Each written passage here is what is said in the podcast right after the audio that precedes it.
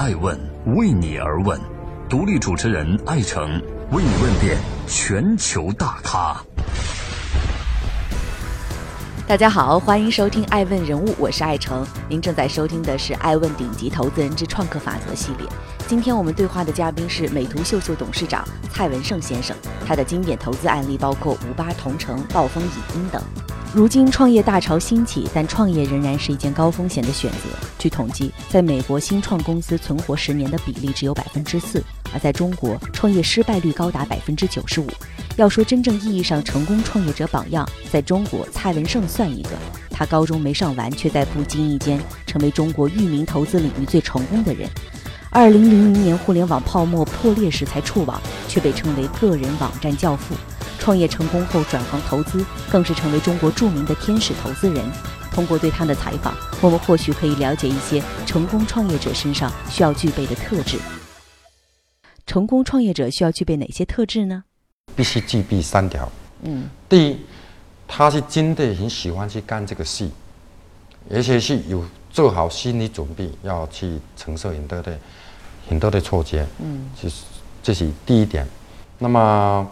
第二点，我觉得是取决于他的学习跟适应能力。对，我们今天看那个，包括是马化腾，他也不是一开始就很厉害的。第三，我觉得跟运气还是有一点点关系。那听上去人为很重要，天命也很重要。有句话叫“尽人事，呃，听天命”。嗯哼。那如果说这个人笃定说我就是那个属于成功创业的少数人，他需要做什么呢？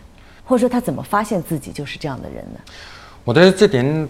是在他碰到问题跟碰到错觉的时候才能分辨，在一开始的时候，所有人都会认为他自己是适合的，不然他不会跳进来。嗯，那最关键的是在他碰到困难或者碰到挑战的时候，这时候他的决心才是。决定这个你是不是继续做下去？嗯，你看过很多的项目哈，你自己本身现在也是一个创业者，能不能举几个例子，在哪些挫挫折的时候，这个人应该有什么样的反应？其实可以证明说他是适合创业的少数人。比如暴风科技，嗯，那暴风科技我们也知道，最近在国内 A 股都风水引起，但我们回头去看五年前，当时他决定去拆 VIE 这个时候，那当时因为。所有的企业都要到美国去上市，所有人都要拿美元投资。那么那个时候，他决定把 VIE 拆掉，回到国内重新对。那真不是可以随便一个人能做的。嗯。那我们现在可以看到，无数的中开年股，无数的都要回来。但是你想想，五年前能做出这样决定的，啊，那些勇气是很大的。因为当时的 A 股，谁也不知道能不能上。你说开始的时候看不见，一定是在他遇到挫折的时候。嗯嗯。他做出了一个反应，我就决定笃定这个人，我投定了这个人，我看好了。嗯嗯嗯。那这些人，就比如呢？比如啊，五八的姚姚劲波。嗯嗯。姚劲波，我是两千零六年投他的。嗯。后来我们投他了以后，我是他的天使投资人。投他完了，后来我们拿到了软银的投资。那么拿到软银的投资的时候，他开始有点冒进，就租了写字楼，然后开始大张旗鼓的招人。但其实不到一年，把钱烧光了。嗯，那时候其实就面临一个选择，要么就解散公司，因为没有钱了。嗯。但是我觉得那时候他做了一个正确的，他甚至卖掉自己的资产，然后继续维护公司，然后把公司搬到一个民房里面去。对。然后在五八这这个过程里面，其实有发生了三起，啊，基本上是下个月工资都开不出来。但这时候，甚至我作为投资人，我有些都觉得就不算了，要不就不做了，做个其他的。但是他还是坚守下来。一个人当他决定要创业的时候，他会看一看自己符合若干的标准。有人说，经验丰富的人适合创业；有人说不，你大学或者你可以辍学创业，你怎么看？我倒认为啊，很多创业是无心插柳柳成荫。嗯，真正的大成功。如果一开始你就是设定好了要怎么样怎么样的话，其实他反而不会大成功，能成功也是一个中等。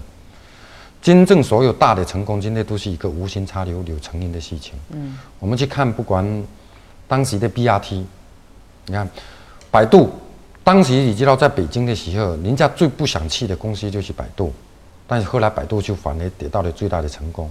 你看当时他在做搜索引擎，如果三大门路也很看重看好的话。跟明百度它就不会脱颖而出了。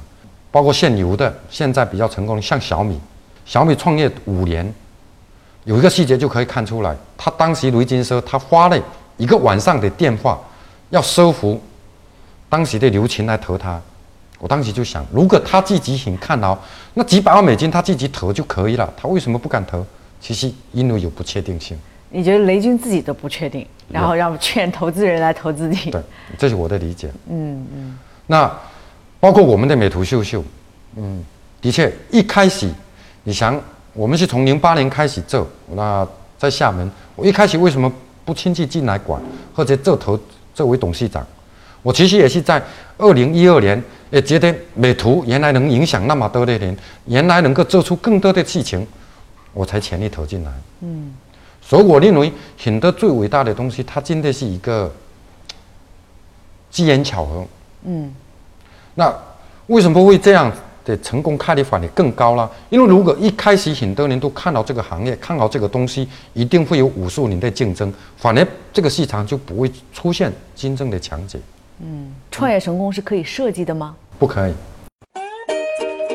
爱问是我们看世界最真实的眼睛，欢迎通过微信平台“爱问 I Ask” 提出有趣、有用、有种的问题，主持人艾诚为你而问。